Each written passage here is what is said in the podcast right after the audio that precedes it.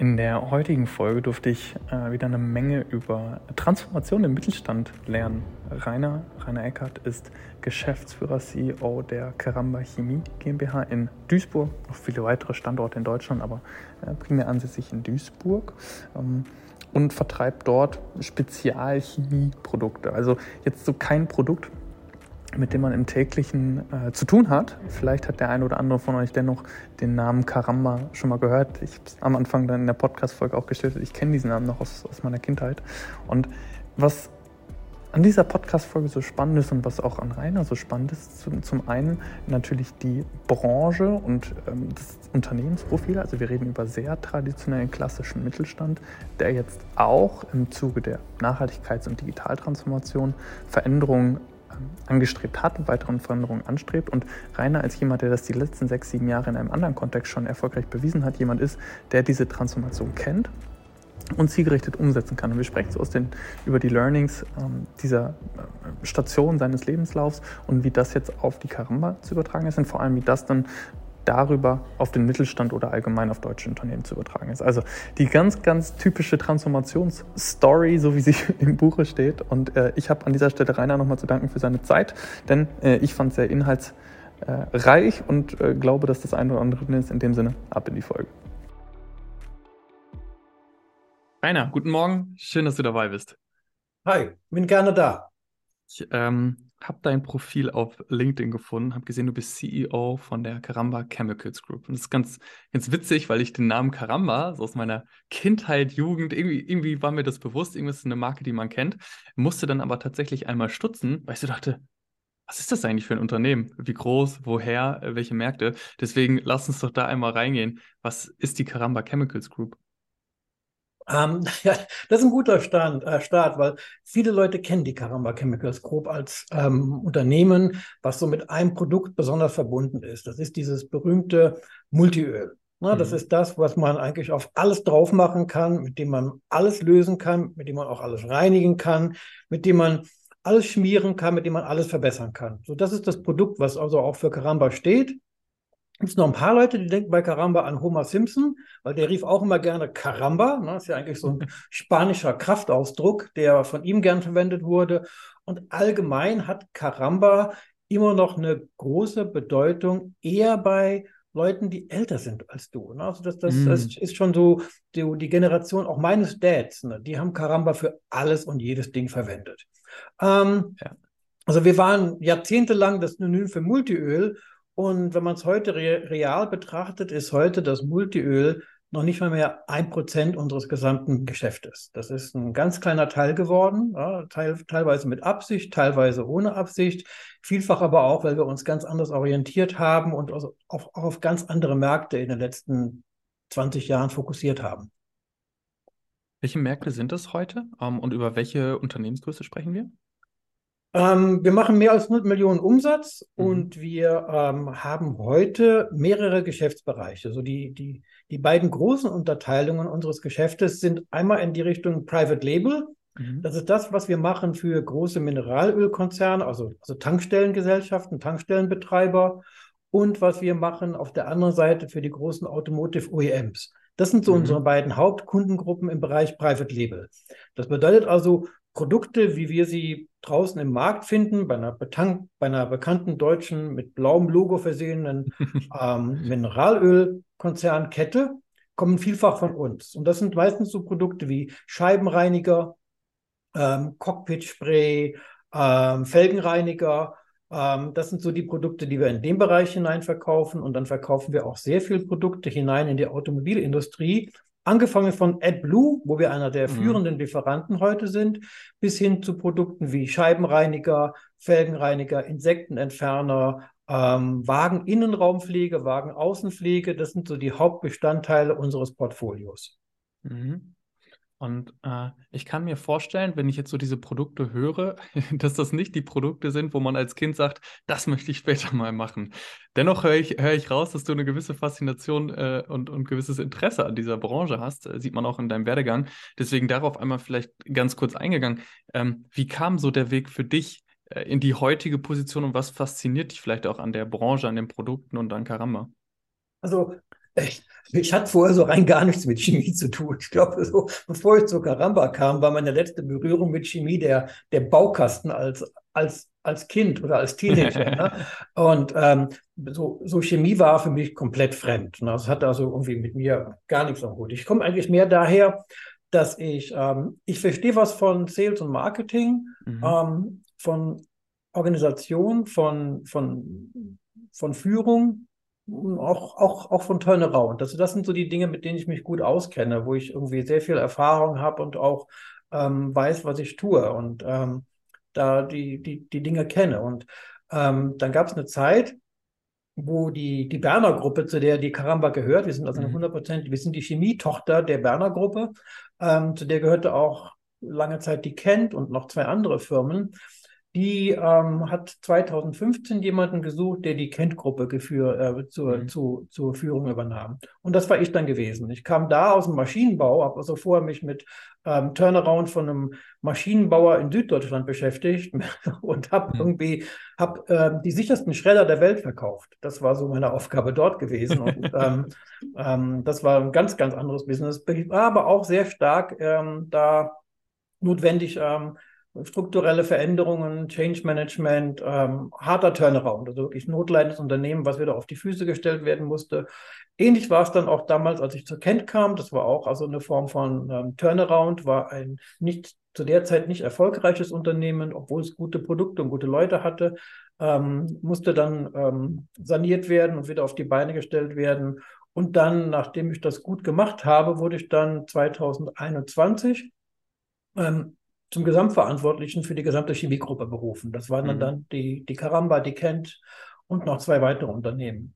Mhm. Ähm, ja, das, das beschreibt auch so ein bisschen meinen Hintergrund. Der ist mehr so ähm, Mensch und ähm, Organisation und, und, und Führung als, ähm, als Chemie. Mhm. Wo, wobei mir Produkt immer total wichtig ist. Also ich, ich liebe Produkt. Also ich, ich glaube mhm. fest daran, gutes Produkt ist, ist wichtig. Ne? Also so, du kannst mit guten Produkten gute Sachen machen. Ne? Und du, und wenn du Mist verkaufst, dann, dann fällt dir das irgendwann auf die Füße. Ne? Also ähm, gibt ja Unternehmen, ne, von denen weiß man, ne, die machen keine guten Produkte. Oder mhm. man empfindet es zumindest als kein gutes Produkt. Ne? Also ähm, ja. da gibt es auch große bekannte Unternehmen, wo man denkt, nee, das ist nicht gut.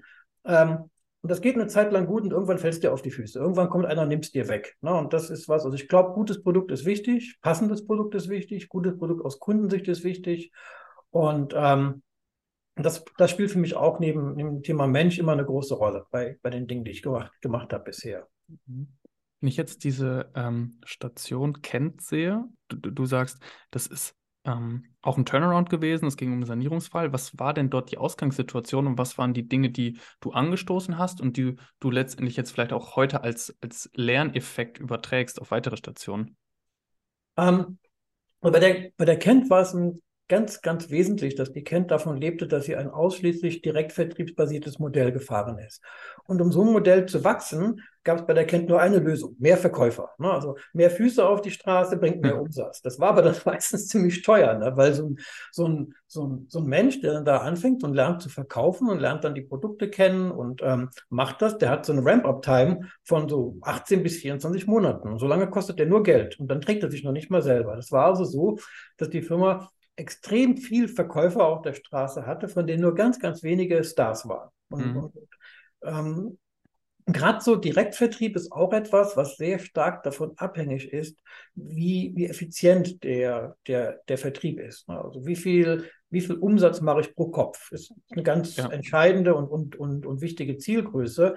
Und bei der Kent hat man immer geglaubt, naja, jetzt machen die nicht nur zehn Produkte oder machen die nicht nur zehn Besucher am Tag, jetzt kloppe ich die so lange, bis die vielleicht 15 Besuche machen. Ne? Dann habe ich ja auch eine deutliche Steigerung und mehr Besuche gibt ja auch mehr Umsatz. Mhm. Und irgendwann kommt sowas an einen Punkt, dass es kollabiert. Irgendwann ja. geht sowas nicht mehr. Ne? Ich kann auch nicht unendlich die Leute belasten.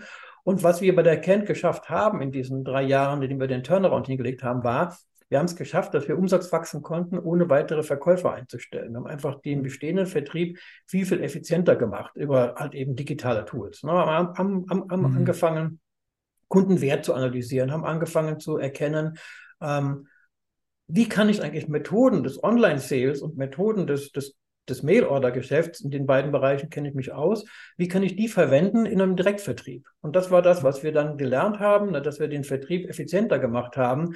Wir haben im Grunde genommen innerhalb von drei Jahren die, die Verkäufe von Verkäufer, also pro Verkäufer, um mehr als 50 Prozent gesteigert.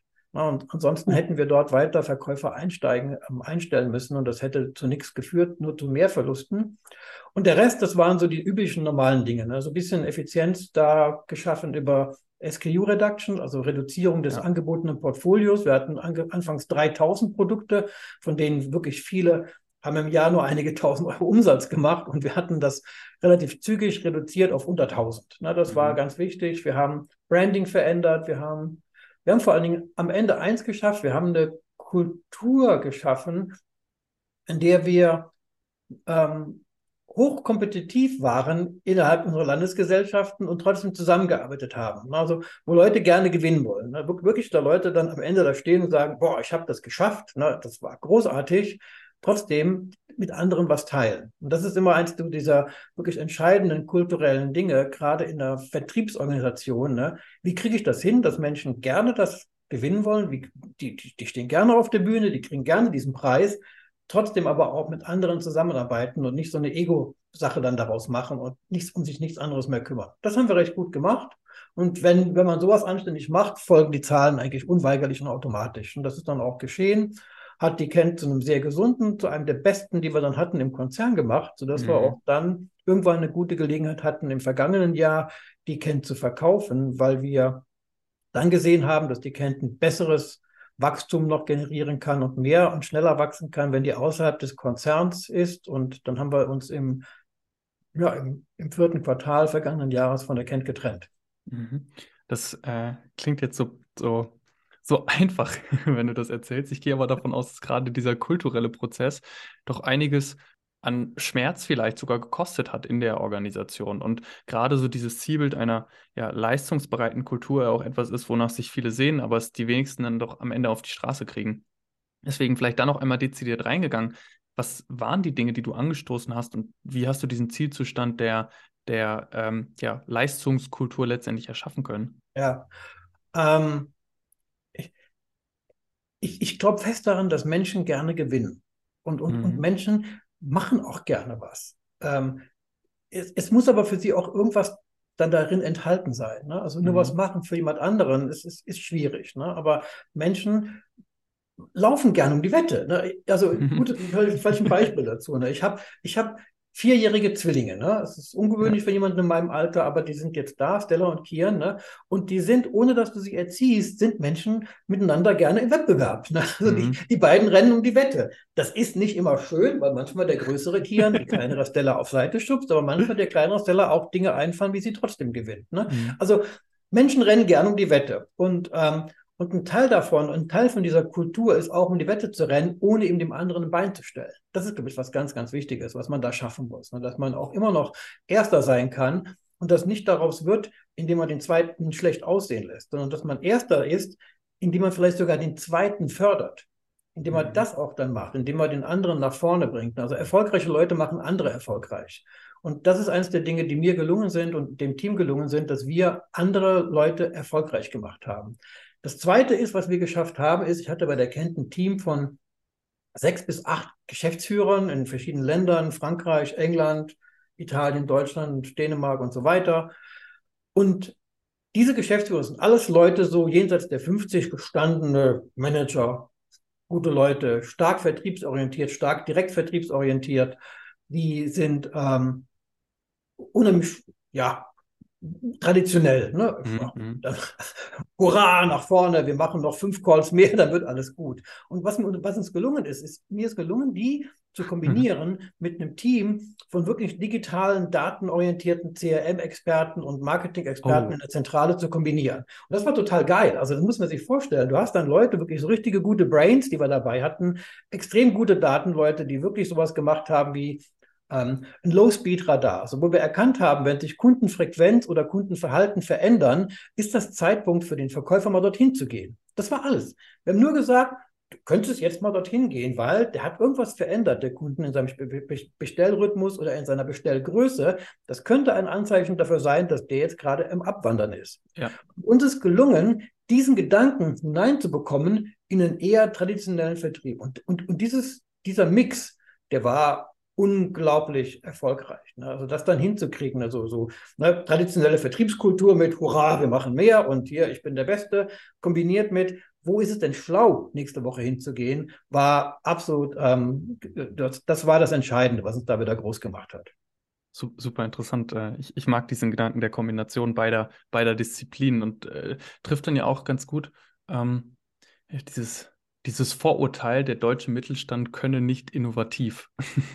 Weil äh, das zumindest im Kleinen ein Beweis, dass es halt doch geht, aber dass es meistens auch dann klein anfangen muss und erst dann über die Zeit, hat dann ja auch ein paar Jahre gedauert, wirklich so eine Entfaltung hat, dass man so eine komplette Organisation dann rumdrehen kann. Ja. Also zumindest mein Empfinden. Oder gab es so auch ein, zwei, wo, wo, du im Nachhinein sagst, so Shortcuts, so, so, so, das hat uns besonders schnell gemacht in dieser Transformation? Also den Leuten oder andersrum, also was, was natürlich auch wichtig ist, dass du für diese Veränderung, ähm, wenn du mehr Daten nutzen willst, brauchst du mehr Daten. Ne? Also, also, also Big Data oder überhaupt Daten zu nutzen erfordert Daten. Ne? Mhm. Und ich gebe dir mal ein Beispiel. Wenn die Hälfte deiner Kundensegmentierung Asas ist, dann ist das Mist. Ne? Dann wird das auch niemals gut, egal was du dann segmentierst. Ja. Ne? Wenn 60 Prozent Asas sind, dann kannst du dir auf den Kopf stellen, kannst analysieren, was du willst. Das wird nicht gut. Du brauchst also auch Methoden, und auch manchmal Mittel, manchmal auch Zwang, um erstmal eine vernünftige Datenbasis zu schaffen. Also wenn du, wenn du wirklich verstehen willst, wie deine Segmentierung ist, wie du halt eben in welchem Segment auch was machst und wie auch welche Verhaltensweise sind, ähm, dann musst du verstehen, was sind Segmente, was sind Gruppen und so weiter. Und musst auch das dann entsprechend mit, mit wirklich sauberen Daten füllen. Und das ist uns gelungen, im Prinzip, indem wir, ähm, wir haben Datenqualität zum Teil des variablen Einkommens gemacht. Also du hast da nicht mehr nur noch Provision bekommen für, ich habe viel verkauft, sondern du konntest deine Provision auch versemmeln, wenn du viel verkauft hast und in deinem System stand dann nur Assas drin. Ne?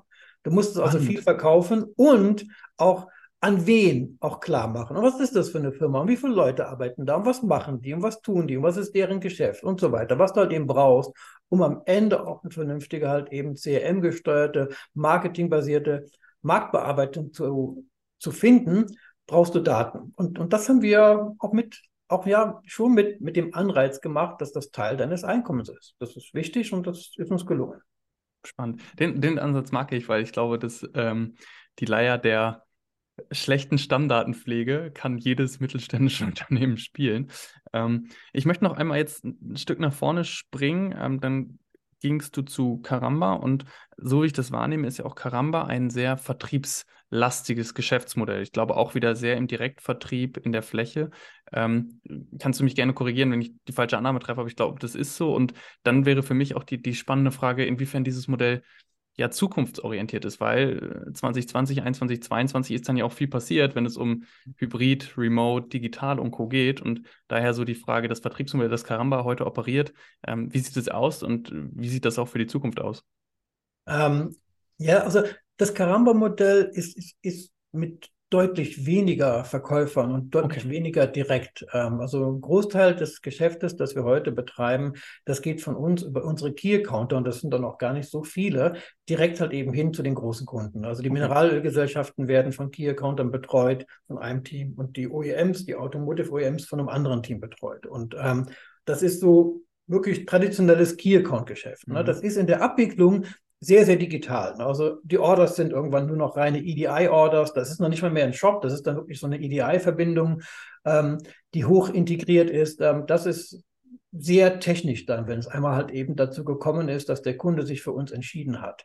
Ähm, die Entscheidungswege sind in dem Bereich Private Label teilweise lang mhm. und ähm, teilweise kompliziert, weil immer mehr unserer Kunden versuchen, globale Produkte auch einzuführen. Und globale Produkte werden bestimmt von wirklich global nicht einheitlichen Richtlinien. Also die, ähm, die Richtlinien für zum Beispiel die, ähm, die Wirksamkeit von Scheibenreiniger, die sind in, in einem kalten Land ganz anders als in einem warmen Land. Ne? Mhm. Muss man sich vorstellen, wenn jetzt Volkswagen oder wer auch immer das ist oder auch ein anderer Konzern ähm, Autos für die ganze Welt baut und die werden mit einem Scheibenreiniger befüllt, dann ähm, muss der auch global funktionieren. Das heißt, also hier sind lange, komplizierte, ähm, tiefe, auch sehr, sehr technische Prozesse im, im Vertrieb.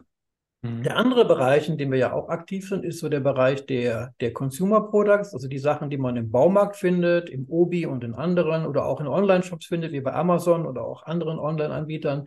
Dort sind es ja meistens unsere Handelspartner, mit denen wir arbeiten. Also auch dort ist die Mannschaft, die das betreut, nicht riesig, okay. sondern die Mannschaft ist halt eben da ausgerichtet auf unsere Handelspartner und arbeitet mit denen an den gemeinsamen Vermarktungskonzepten dann hinaus. Das heißt, hier ist mehr unser Sell-in und die Förderung des Sell-outs, also des Endkundenmarketings. Auf dem anderen Bereich, im Private Label, dort ist es mehr so die direkte Key Account Management Funktion, die bei uns dann den Kundenkontakt hält.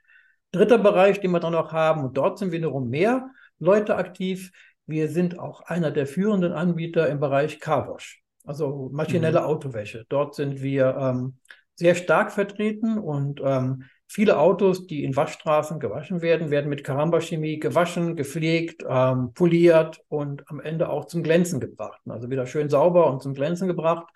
Und das ist ein Bereich, ich nenne den mal sehr, sehr technischen Vertrieb, weil viele unserer Kollegen und Kolleginnen, die in dem Bereich arbeiten, sind ähm, auch Experten im, im, in, der, der Nutzung unserer Chemie in der individuellen Waschstraße. Das ist auch ein wichtiger Punkt dabei. Ne? Also das ist nicht standardisiert. Das ist oftmals individuell in der Waschstraße, wie dort die Chemie genutzt wird, wie mhm. sie eingestellt wird, wie viel verbraucht wird, wie genau dann die Zusammenhänge sind und auch die Wechselwirkungen. Das machen unsere Spezialisten im Feld mit Verkaufsspezialisten, mit technischen Spezialisten gemeinsam mit dem Kunden. Das sind so die drei Bereiche. Mhm.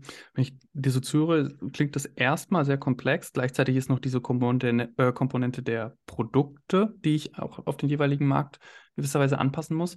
Ähm, wo würdest du sagen, ist das entscheidende Glied in dem Unternehmen? Also was ist so die entscheidende Fähigkeit, die ihr als Unternehmen haben müsst oder dürft, um wirklich signifikant den Wettbewerb outzuperformen? Ähm, wir sind schnell. Also wir, wir, wir, wir sind, ähm, also Caramba ist interessant und zwar, ähm, wir sind in, in, in vielen Prozessen nicht wirklich super, super klar und super gut. Es gibt dann noch eine ganze Menge so wirklich so, so Arbeit in der Prozessgestaltung, in der Prozessdefinition, wo wir noch sehr viel machen müssen. Gerade weil wir das aber nicht sind, sind wir durch die letzten drei Jahre ich nenne die immer so Permakrisenjahre, ne? das ist permanente mhm. Krise, irgendwas ist immer, sind wir wirklich auch auch wirklich gut und wachsend durchgekommen. Wir hatten dies, das, das letzte Geschäftsjahr ist bei uns gerade zu Ende gegangen am 31.03. Und das ist eines der besten in der Geschichte der, der Firma, die wir ähm, hatten, weil wir auch sehr, sehr stark gewachsen sind. Gerade im Bereich des Private Labels, also da, wo wir für andere Marken fertigen, sind wir enorm gewachsen. Wirklich hoch zweistellig. Und das ist ähm, darin begründet, dass wir unheimlich schnell und flexibel sein können. Ne? Das ist wiederum eins der Dinge, die wir sind, weil das Menschen machen das System und auch diese Firma sehr schnell und sehr flexibel. Also wir kriegen es hin, dass einer unserer großen Kunden, und bei denen ist auch nicht immer alles, trotzdem das große Automotive OEMs mhm. sind immer so einfach, gerade die letzten Jahre eher kompliziert geworden, dass die recht schnell und recht zügig von uns was bekommen können, was die nicht eben vorher geplant haben. Oder auch wir als Lieferant von AdBlue. Wir waren ganz, ganz entscheidend, auch gerade in den letzten zwölf Monaten, als AdBlue zum Teil auch Mangelware wurde, waren wir zu jeder Zeit in der Lage zu liefern. Wir haben drei Werke. Wir haben ein Werk in Bad Kreuznach, haben ein Werk in Bremen und haben ein Werk in Duisburg, wo auch die Zentrale ist. Und wir haben es dann auch hingekriegt, relativ zügig die Werke umzustellen. Auch auf AdBlue-Produktion, als da mehr produziert werden musste. Als die Corona-Krise war, haben wir es innerhalb von Wochen hingekriegt, dass wir auf fast allen Kesseln ähm, Desinfektionsmittel angefangen haben herzustellen und abzufüllen. Mhm. mhm. Das ist das, was uns auszeichnet. Ne? Wir sind in manchen Dingen, wo, wo wir dann denken, Gottes Willen, wieso haben wir dafür keinen Prozess? Ähm, wir, wir, haben letztens jemand, eine neue Kollegin angefangen, die leitet HR und nachdem ihre Einarbeitung völlig vermurkst irgendwie war, weil unser Prozess irgendwie nicht funktioniert hat, hat ja auch gesagt, so das Erste, was ich jetzt ändern werde, ist ein anständiger ähm, Einführungsprozess, ein anständiger Onboarding-Prozess. Ne? Ähm, trotzdem hat die in den ersten sechs Wochen enorm viel gelernt, hat sich nämlich gut vernetzen können, weil sie auch gut empfangen wurde. Aber das waren wiederum Menschen im Hause, die das gemacht haben, obwohl unser Prozess ärmlich, erbärmlich gescheitert ist. Ne? Das aber macht uns stark. Ne? Also wir werden auch mit, ähm, wir schlagen um ein vielfach größere Wettbewerber, einfach weil wir man manchmal wirklich ähm, schneller sind, weil wir ähm, flexibel sind, ähm, weil wir willig sind, ne, auch mal Dinge zu tun, die die anderen verrückt erscheinen. Und weil wir das irgendwie gut kombinieren, ähm, sind wir gut im Markt. Das ist so der, einer der Gründe, die, wir, die uns auszeichnen.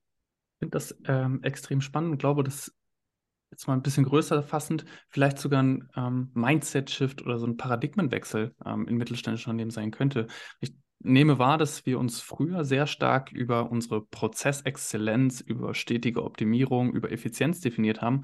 Und heute höre ich immer häufiger, dass es eigentlich diese Flexibilität, dieses Abweichen von den Normen, diese Innovationsfähigkeit ist. Würdest du das unterschreiben? Ja, absolut.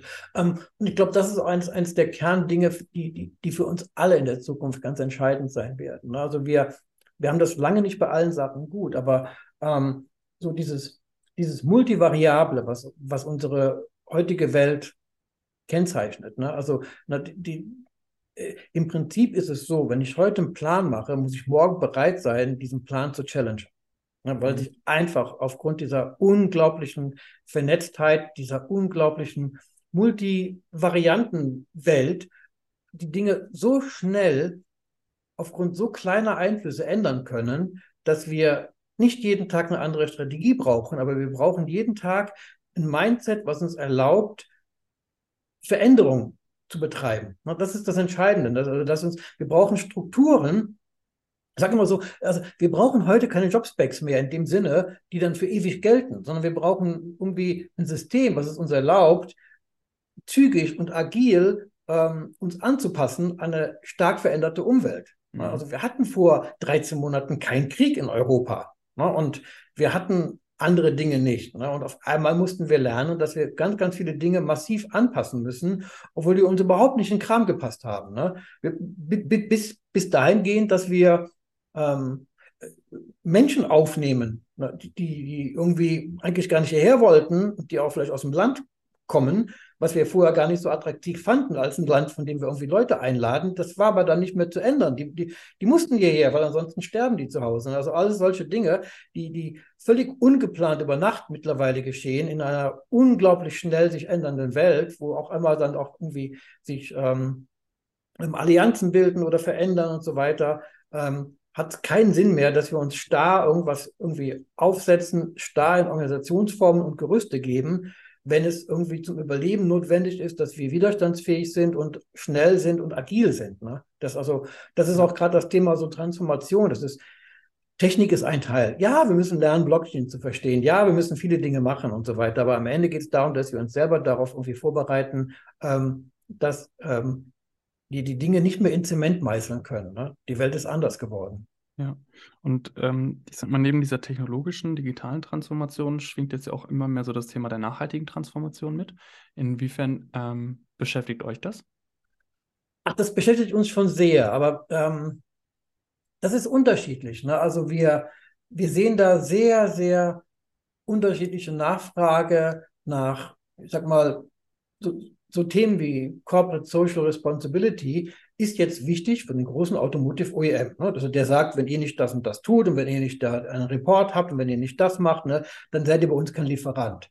Ähm, ein Kunde im Baumarkt, der ein Multiöl kauft, interessiert das null. Mhm. Wirklich. Also es ist auch so, ähm, vielleicht kennst du das, in ganz vielen Umfragen, da sagen die Menschen immer wieder, sie sind bereit, gerne das zu kaufen und jenes zu kaufen, sie hätten gern mehr Grün. Am POS oder spätestens an der Kasse ist das alles wieder weg. Ja. Dann ist das ja. irgendwie völlig anders im Verhalten. Also es ist immer gruselig. Ne? Du bringst was tolles Grünes raus und ähm, gerade der Endkonsument ist da auch vielleicht nicht nur in Deutschland, auch in anderen Ländern noch sehr weit weg von in der Entscheidung dorthin, wenn es nicht die gleiche Leistung erbringt. Ich glaube schon, dass wir Menschen immer mehr finden, die auch bereit sind, einen höheren Preis zu bezahlen, aber die erwarten eine Leistung.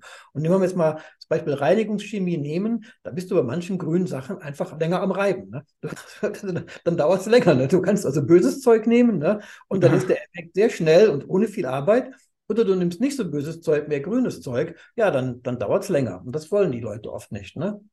Ja. Und Industrieunternehmen oder große OEMs, große Automotive OEMs oder auch andere große Kunden sind da schon wesentlich weiter. Die fragen also auch stärker nach, nach ähm, gesundheitlich unbedenklicheren chemischen Produkten, nach ähm, umweltfreundlicheren chemischen Produkten, nach äh, Produkten, wo die Rohstoffe auch ganz andere Art sind als das, was wir heute vielfach sehen.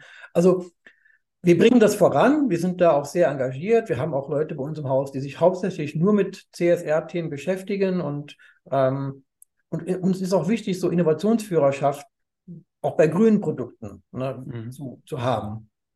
Mal ein Beispiel, wir, wir haben so ein Produkt, das, das das, das sind ähm, Wasserspardüsen. Ja, wir machen ja Autowäsche ne, und wir haben so ein Produkt, die heißen X-Jet und das sind Wasserspardüsen und die ermöglichen es, die ermöglichen es Autowaschstraßen rund 30 Prozent Wasser einzusparen.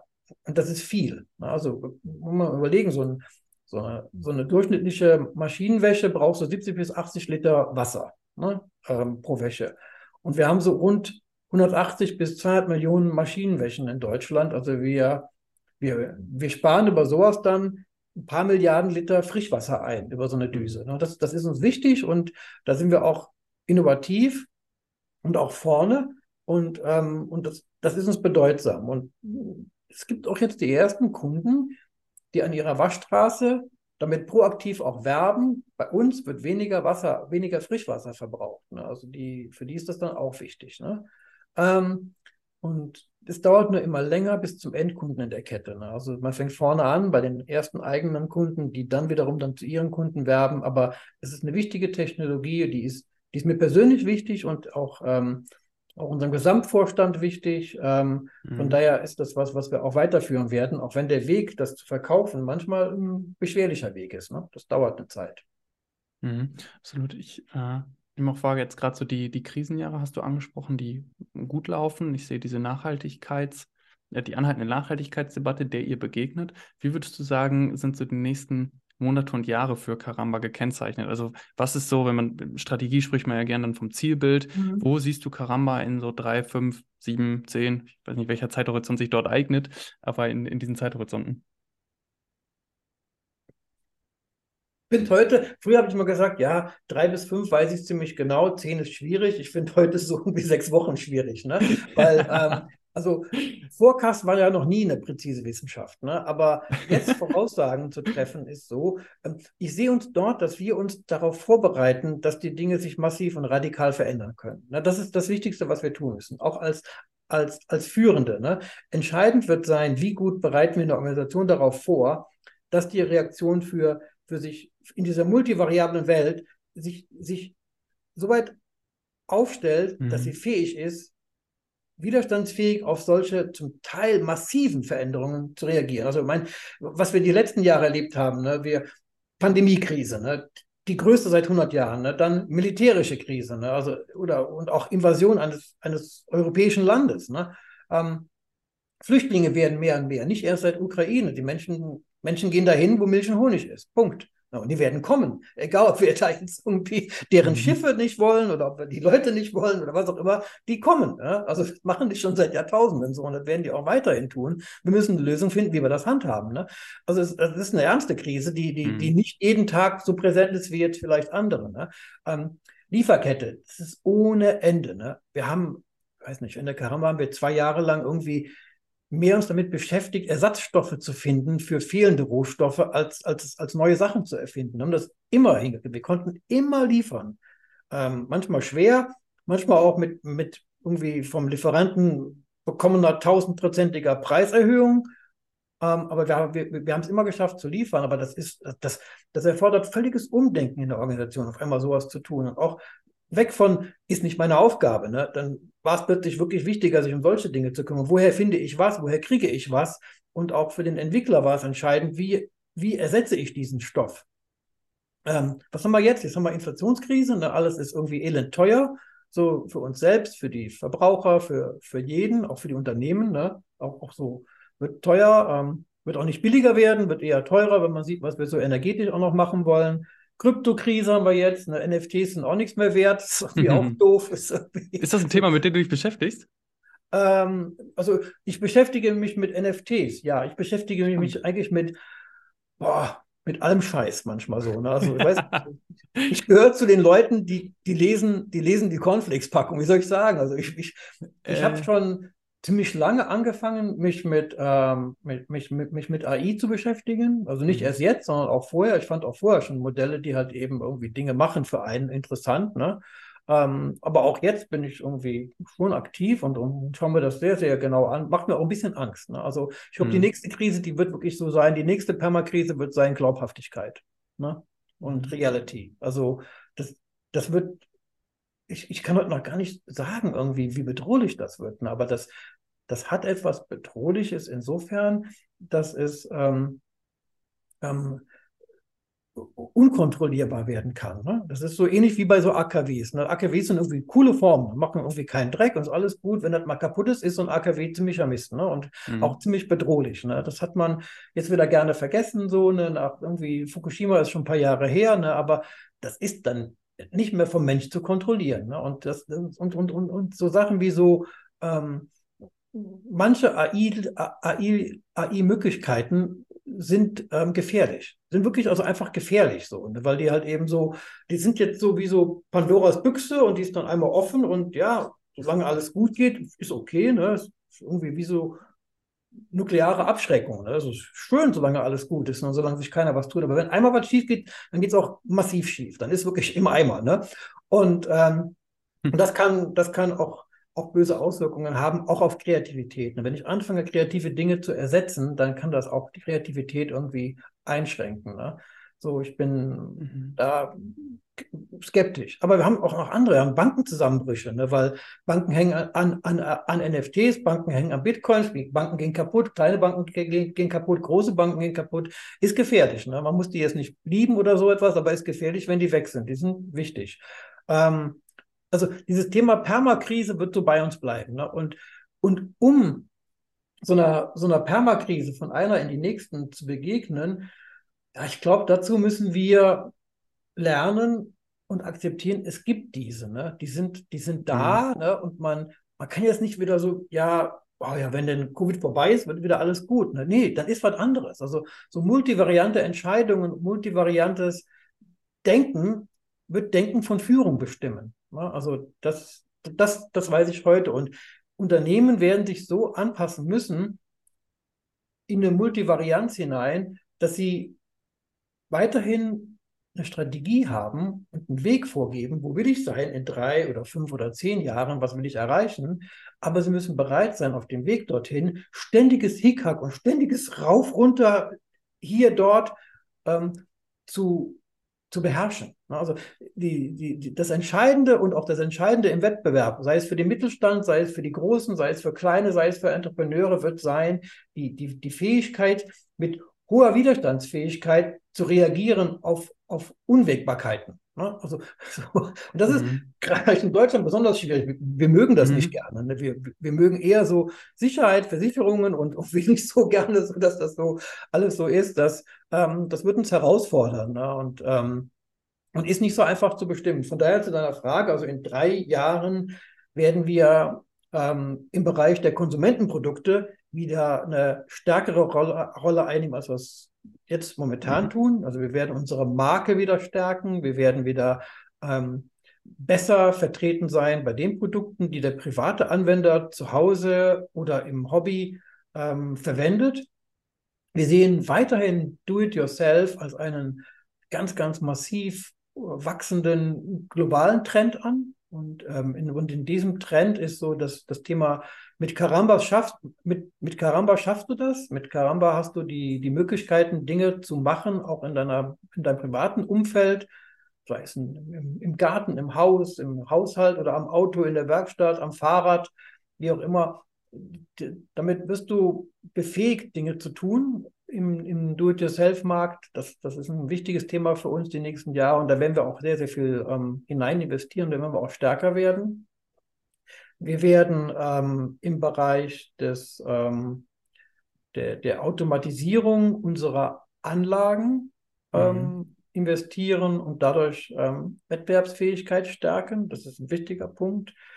Wir ähm, haben einen großen Fokus darauf gesetzt, auch, auch im Gesamtkonzern, auch in der Berner Gruppe, dass wir ähm, besser lernen. Also dass wir uns irgendwie durch, durch Lernen ähm, stärken. Ja, und das, das ist uns sehr, sehr ernst und auch in der gesamten Gruppe ist, ist also ist, ist, ist das Thema Lernen und ähm, schnelles Lernen und über Lernen auch Fähigkeiten aufzubauen, die uns widerstandsfähiger machen, die uns flexibler machen und die uns auch vielfältiger ähm, einsetzbar, würde ich es mal nennen, machen. Ähm, das ist uns wichtig, dass wir das ähm, beschleunigen und gut tun. Und, und damit schaffen wir die Voraussetzungen, dass wir in, in, in drei und auch in fünf Jahren erfolgreich in einem bis dahin vielleicht völlig veränderten Markt unterwegs sind. Ne? Also macht das eher unabhängig von Technik. Klar, mhm. wenn wir dann auch lernen, Technik zu beherrschen und auch auch anders zu verkaufen. Vielleicht werden wir mehr online sein, vielleicht werden wir weniger online sein, all die Dinge, aber die, die Grundvoraussetzungen sind wir. Ne, mit dem, was wir dann lernen in so einer Multivarianzwelt, ähm, Entscheidungen zu treffen und auch bereit zu sein, zu sagen, ja, das, das ist jetzt durch dieses Ereignis anders gekommen. Wir müssen jetzt vielleicht das tun.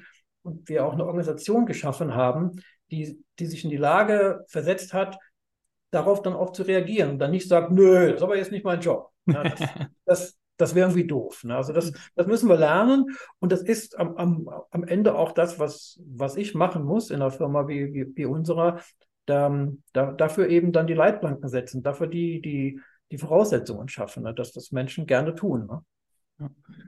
Sehr, sehr, sehr cool. Vielen, vielen Dank für die Ausführung. Ähm, ich glaube, wir erleben ähm, ein Unternehmen in Aufbruch. Äh, wir erleben ganz, ganz viel Wandel. Natürlich einerseits bedingt durch die, durch die externen Faktoren, durch die externen Krisen, die so auf uns einpressen, aber ich sehe auch bei dir eine große Begeisterung für all das, was in Zukunft kommt. Ich finde es auch ganz, ganz schön, weil man ja in den in der aktuellen Lage durchaus dazu tendieren könnte, dass ähm, gerade der deutsche Mittelstand vielleicht äh, ja in einer ziemlich in Anführungsstrichen blöden Situation ist. Wir reden über Inflation, Energiepreise, Fachkräftemangel und Co. Gibt ja einige Argumente, das nicht so zu sehen. Ja. Aber äh, das kam gerade sehr schön raus, dass es dennoch Grund zur Hoffnung gibt und ich glaube, ihr seid auf einem guten Weg, so wie ich das von außen nach 45 Minuten beurteilen kann. danke, danke, vielen Dank. Ja, ja, ich, also ich bin da deiner Meinung. Also es gibt schon noch so da Herausforderungen, ne? irgendwie, gerade Deutschland, ne? wir tun es ja an einigen Dingen auch ein bisschen schwer. Ne? Also wir haben irgendwie ähm, zweifelsfrei, ohne jetzt so, so jetzt irgendwie Re Regierungsbashing oder, oder Parteienbashing, wir haben ganz allgemein in Deutschland viel Bürokratie. Ne? Das ist sowas, womit wir ja irgendwie immer wieder begegnen. So, es, ist, es ist faktisch und auch belegbar falsch, wenn sich Menschen, die ein Unternehmen gründen, mehr mit mit Bürokratie, mit, mit Abgaben, mit Steuern, mit, mit allem möglichen Krempel beschäftigen müssen, Zwangsmitgliedschaften, Entsorgungsregeln, Arbeitsregelungen hier und da und jenes, als mit Produkt. Ne? Also, oder mit, mit Kunde. Ne? Das ist total bescheuert. Das, das ist wirklich falsch. Ne? Ich war jetzt gerade längere Zeit im Urlaub gewesen, habe da ein Land erlebt, was wirklich auch etwas freier ist, als wir es sind. Ne? Und trotzdem herrscht dort nicht Barbarei oder Chaos, sondern da, da wächst das Land. Ne? Also das, da geht es nach vorne. Und bei uns ist es schon so, dass wir dadurch, dass wir so viele Menschen auch in diesem Sektor der Verwaltung beschäftigen, immer noch, müssen wir denen ja Arbeit schaffen. Ne? Die mhm. können ja nicht nur rumsitzen. Ne? Also führt das dazu, dass die auch dann Arbeit bekommen. Und das führt zu so einer, ah, zu so einer Verschlackung. Ne? Wir müssen uns aber ja. verschlanken. Ne? Wir müssen den Willen haben zur Veränderung. Wobei man da wiederum sagen muss, das ist ja was, was wir hinkriegen können, auch, auch als Land. Ne? Das ist ja nicht so, als wenn wir das nicht schaffen können. Ne? Also stell dir mal so ein armes afrikanisches Land vor, das kann sich auf den Kopf stellen und, und alles machen, das bleibt dort dürr. Da ist Dürre, ne? da, da regnet es eben nicht. Die können nicht viel tun an Dingen. Wir müssen hier in diesem Land, wo meistens ziemlich cool ist, ne? wir haben immer noch so, wir haben so Gesetze, ne, die man befolgt und die man versucht vernünftig zu machen. Wir haben irgendwie Rechtssicherheit, wir haben eine ganze Menge cooler Sachen. Wenn wir es hinkriegen, diesen ganzen Bürok Bürokratie-Mist ein bisschen zu reduzieren, muss ja nicht ganz weg, aber ein bisschen, dann sind wir ziemlich schnell, sind wir sehr, sehr stark. Ne? Also dann haben wir ja noch eine ganze Menge Basis. Also das lässt mich daran glauben, dass auch hier für den Mittelstand viel, viel möglich ist, für auch kleine und große Unternehmen viel möglich ist. Ne? Und, mit, und wenn man sich mit Kundenorientierung, mit ich mache ein besseres Produkt beschäftigt, ist das besser als mit Abgaben, Steuern und so einem anderen Scheiß. Ne? Also das ist das, aber das kann man hinkriegen, weißt du, das ist nicht so, Ne? Die Malediven, die werden irgendwann versinken.